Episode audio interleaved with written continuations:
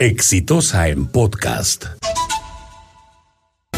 A ver, a ver, vamos, vamos a empezar por dejar claro que todos los líderes empresariales que están pasando por la más grande vergüenza de su historia están yendo a declarar y a reconocer cuánto dinero le pusieron bajo diferentes formas a la campaña de Keiko Fujimori, no porque fueron inspirados de pronto, no con una voluntad sanadora y de colaboración con la justicia. No, señor. Lo que pasa es que la fiscalía ya sabe todo. Sabe todo la fiscalía de José Domingo Pérez. Y en el momento que se sienta cada uno de estos señores, ven los ojos de José Domingo Pérez lo que tiene que decir, porque si no lo dicen, su situación va a ser peor. No es un arrepentimiento repentino el que han tenido, sino enfrentarse a la cruda realidad de que la verdad la fiscalía ya la conoce. Y el asunto es sumamente grave. Y hablemos solamente y una vez más del caso de Dionisio Romero, que es el máximo representante y dirigente de la corporación Credicorp, dueña del Banco de Crédito el banco más grande del Perú. El señor dice que para qué bueno él, para salvarnos a los peruanos del chavismo, y no nos dice que lo que estaba defendiendo eran sus privilegios y no los intereses de los peruanos que le valen un comino. El señor le entregó 3 millones 650 mil dólares en efectivo, en la mano, que no declaró, pero que no es ilegal, que el dinero tiene origen lícito y que, y que en realidad no es delito, que es una faltita, pues tan fácil el señor Dionisio Romero sigue con su vida tranquila. No, señor, no es así. La ley electoral de 2011 establecía, es verdad, que los, que los partidos podían recibir aportes de personas e incluso empresas. Pero ¿qué decía? El reglamento, que es el reglamento de supervisión de fondos partidarios, decía explícitamente que el máximo del aporte eran 60 unidades impositivas tributarias. ¿Eso qué significa? Que era la unidad impositiva era 3.600 soles, era que el tope del aporte eran 216 mil soles el año 2011. Y eso equivale aproximadamente a 77.142 dólares. Eso era todo lo que el señor Romero podría entregar como donación. Todo lo que entregara por encima de eso era cualquier cosa menos una donación, una campaña. Pero incluso esos 77 mil dólares se entregaron de manera irregular, se ocultaron, no se declararon. Entonces estamos acá ante un asunto muy grave porque hay algo de lo que no se está hablando. El artículo 81 de ese mismo reglamento, ¿saben lo que dice? Que si un partido recibe un aporte irregular, tiene que pagar entre 10 y 30 veces el valor de ese aporte irregular. Es decir, que la señora Keiko y su partido Fuerza 2011 de esos días le están debiendo al Estado peruano mínimo 36 millones 500 mil dólares y máximo 109 millones 500 mil dólares.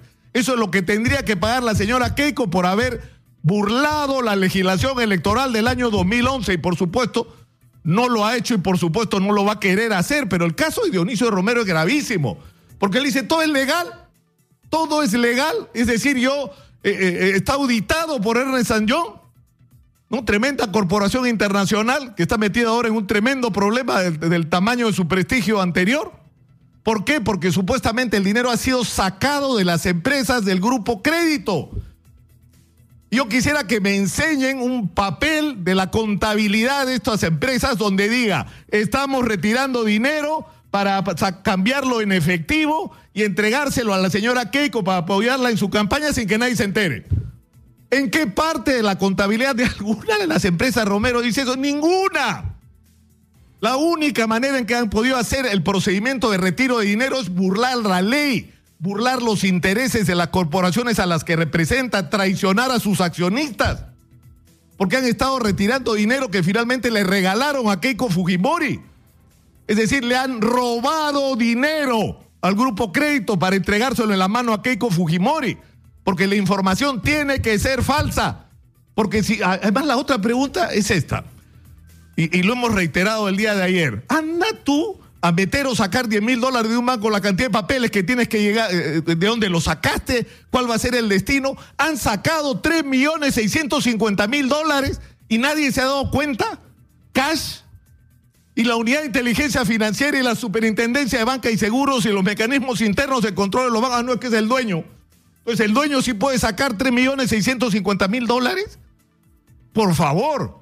O sea, ¿cómo que estos procedimientos no son ilegales? Es decir, el dinero que pudo haber tenido un origen legal se convierte en ilegal en el momento en que están fraguando y falsificando información.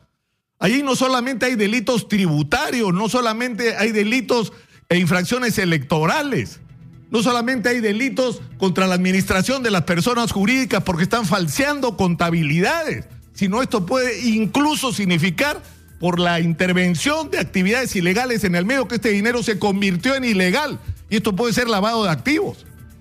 Y yo me pregunto, ¿todavía sigue siendo el señor Dionisio Romero presidente o no sé qué de algo en el Perú? Es decir, pueden permitir los ahorristas, pueden permitir la gente que compra sus seguros en sus corporaciones, que está en las AFPs, que depende del grupo Credicorp, los accionistas norteamericanos, porque esta empresa cotiza en bolsa, se van atentados esperando como si acá no hubiera pasado nada. O sea, francamente, esto ha llegado al límite y no podemos tolerarlo. Y todo el peso de la justicia tiene que caer sobre el señor Dionisio Romero.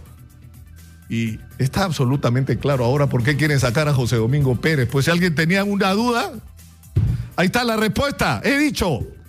Este fue un podcast de Exitosa.